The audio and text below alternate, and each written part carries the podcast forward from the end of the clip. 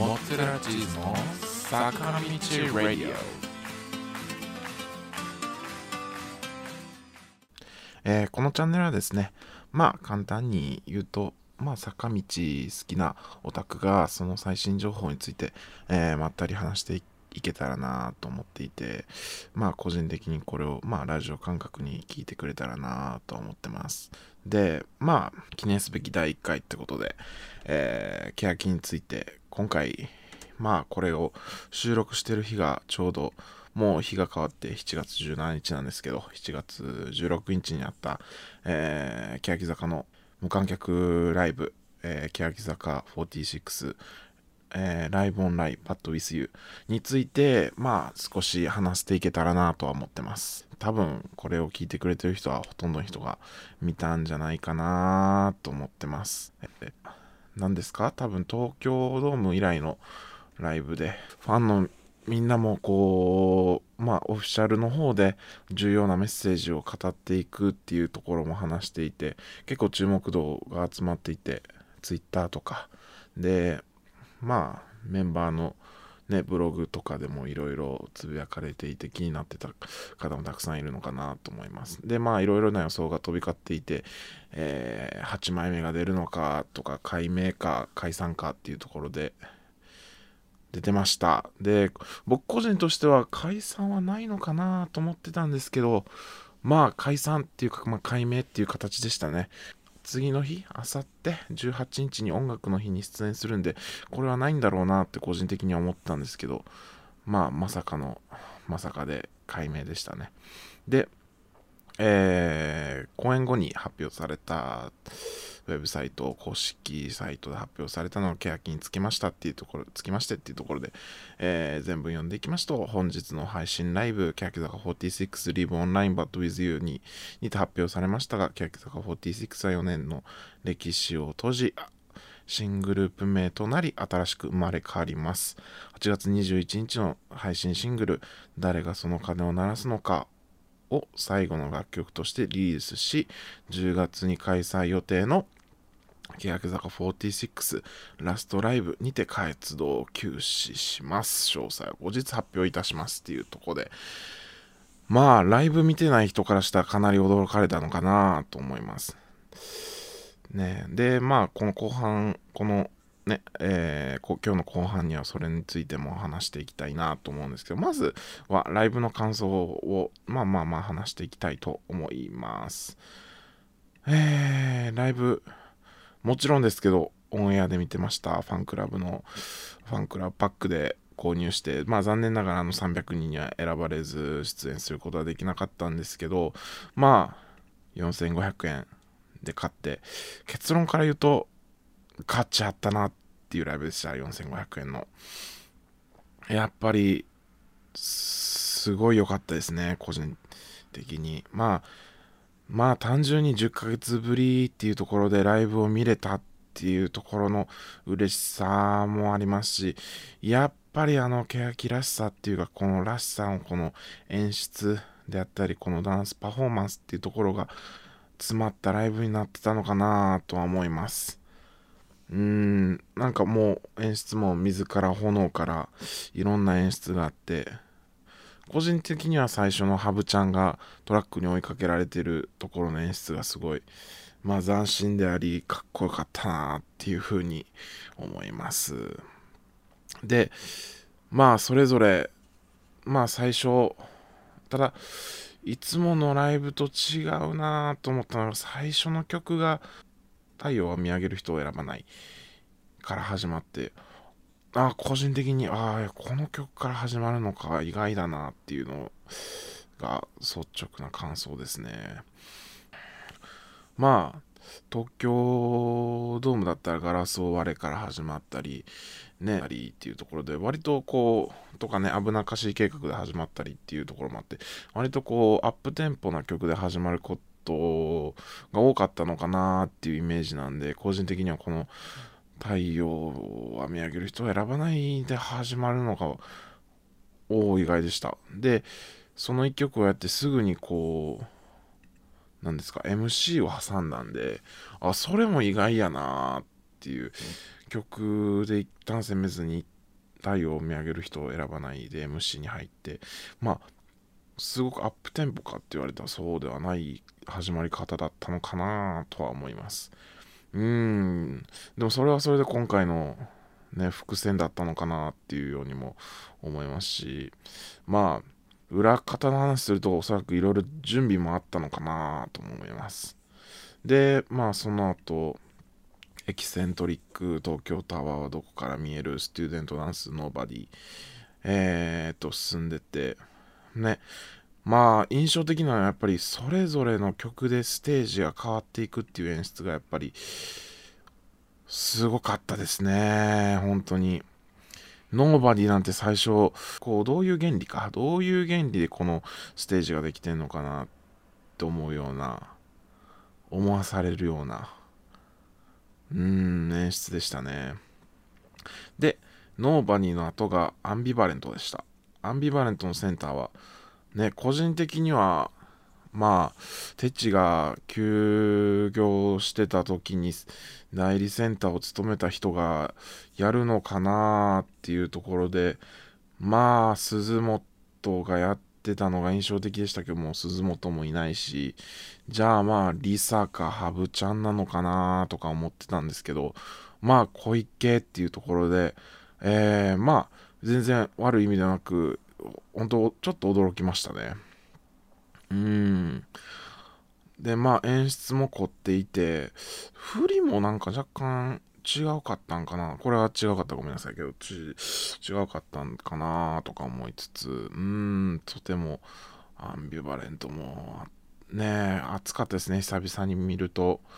うん小池のセンターっていうのを新鮮でうん良かったなと思います。でその後換気タイム入って、まあこのね、今のコロナの影響でこういうのを挟まないといけないんだろうなっていう、で、ドキュメント映像みたいな入って、えー、インタラクティブタイムか、これが選ばれた人たちが、えら、喋って、それがまあ代わり番号でメンバー変わってってっていうところで、それが終わって新2期生の塾紹介ってとこでしたね。まあこれ結構、時間結構あったなっていう印象で、なんでしょう、あんま MC のイメージっていうのがなかったんで、これもこれで新今回のライブの新鮮だったとこなのかなと思います。うん、まあいい意味でも、まあ多分、おそらくあんだけのセット組む必要があったんで、ね、次の大人は信じてくれないでも、あの、がっつり弾いてたりしたんで、まあもしかしたらセットの準備とか、この後、もろもろの準備がね、あったんかなと思うんで、まあしょうがなかったのかなっていう部分もあるんですけど。で新2期生の自己紹介っていうのも、まあ、まあまあまあまあまああんまねよくよく考えたら正式に見る機会っていうのはライブではなかったんでまあこのコロナの影響でもしかしたらもともとはもっとね新2期生のお披露目会じゃなくてお見立て会か。えー、とかが予定されてたんかもしれないんですけどまあなくなってしまってっていうところなんで、まあこれも見れたのもなまた良かったんかなと思います。で、その後大人は信じてくれない、えー、てんちゃんセンターで、で、その後平井心がリサセンター。これも熱かったですね。個人的に平井心好きなんで。で、また、リサがセンターっていうのが良かったですね。とは思います。んで、最後が、最後じゃないですけど、風に吹かれても、で、まあ、ここは、でしょうねっていうところですね。ゆいぽんセンターで。ねまあ言うても全国ツアーでもやってましたし、ゆいぽんセンターで。なあね、まあ風に吹かれてもってなるとゆいぽんセンターなんかなっていうイメージが僕ね、あるぐらい定着してるんで、で、まあやっぱり、うん、もう安心安全っていうか、もう満足の一本でしたね、風を吹かれてもが。で、最後がガラスを割れ。で、ゆいぽんセンター。これの演出かっこよかったですね。まずこう、入っていくところがかっこよかったですね。あのブルゾンを着るとこ。やっぱあのシーンかっこよかったなーっていう。で、まあ、ゆいぽんセンターっていうところで、まあね、えー、去年、一昨年になるんですか？えー、の紅白も、テチが休業してた時も、えー、紅白ガラスを割れでゆいぽん代理センターやっててもしっかり務めてたんでね。まあまあよかったな。やっぱさすがだなっていうところかなっていう。で結構いろんな演出もあってインクをね、えー、トレーラーみたいなところにかけたりとかいろんなシーンがあって。うーん。よかったなっていう。うんまあまあ個人的に最後のゆいぽんの、えー、ソロダンスのところでカメラワークがゆいぽんに寄ってなかったところがちょっと残念やったなっていうところはあるんですけど。でえー、ここでガラスをあれが終わって MC が入りまして、で、まあ、この MC のところで、えー、解明発表、えー、キャプテン菅優香、ゆかから、えー、ね、お言葉6分ぐらいですか、おいあって解明していく前向きに、まあ、新しく、ね、ステップを踏み出すというか、っていうところを話して、で、最後、守屋の方から、えー、最後のシングルになりますっていうところで誰がその、えー、鐘を鳴らすのかの披露をして終わる。で、えー、ファンクラブで買った人には最後サイン、こう、ちょっとした、ね、5分ぐらいの動画もあったりして、まあ、それは、まあ、それはそれはっていう感じで。で、まあ、これはざーっとライブの話をしてたんですけど、まあ、一個一個話、まあまあ、曲は話してるんですけど、うーん。まあ、まず、ライトなとこから行くと、誰がその鐘を鳴らすのか、やっとフルが聞けたなっていう印象ですかね。うん、まあ、イオンカードの CM で聞いてて、もう、みんながこの曲ってどうなったんやろうってこう、ね、ちょっとずつみんな疑問を持ってた曲がついに解禁されて、やったっていう。で、やっぱいい曲でしたね。で、ゆいぽんセンターでおそらく、うん、ゆいぽんの最初のあのセリフをね、言うところも熱かったなーっていうところもありますし、うーん、やっぱ、欅らしい、こう、ダンスナンバーだなーっていうところもあって、うーん、やっぱ、改めてこう、ラストシングルなのかと思って聞くと寂しくなるんですけど、まだまだ聴きたいなと思わせれるような曲でしたね。で、やっぱ、まあ今回この発表の MC があってのこの曲だったんで、やっぱね、うん、涙を浮かべてるメンバーもいて、うん、やっぱ見てる側も心に来るものがあったなっていう。で、まあこれは演出の話なんです。この曲が終わって、こう、シャッターが閉まっていくっていう演出がまたキラキラしいなっていう、こ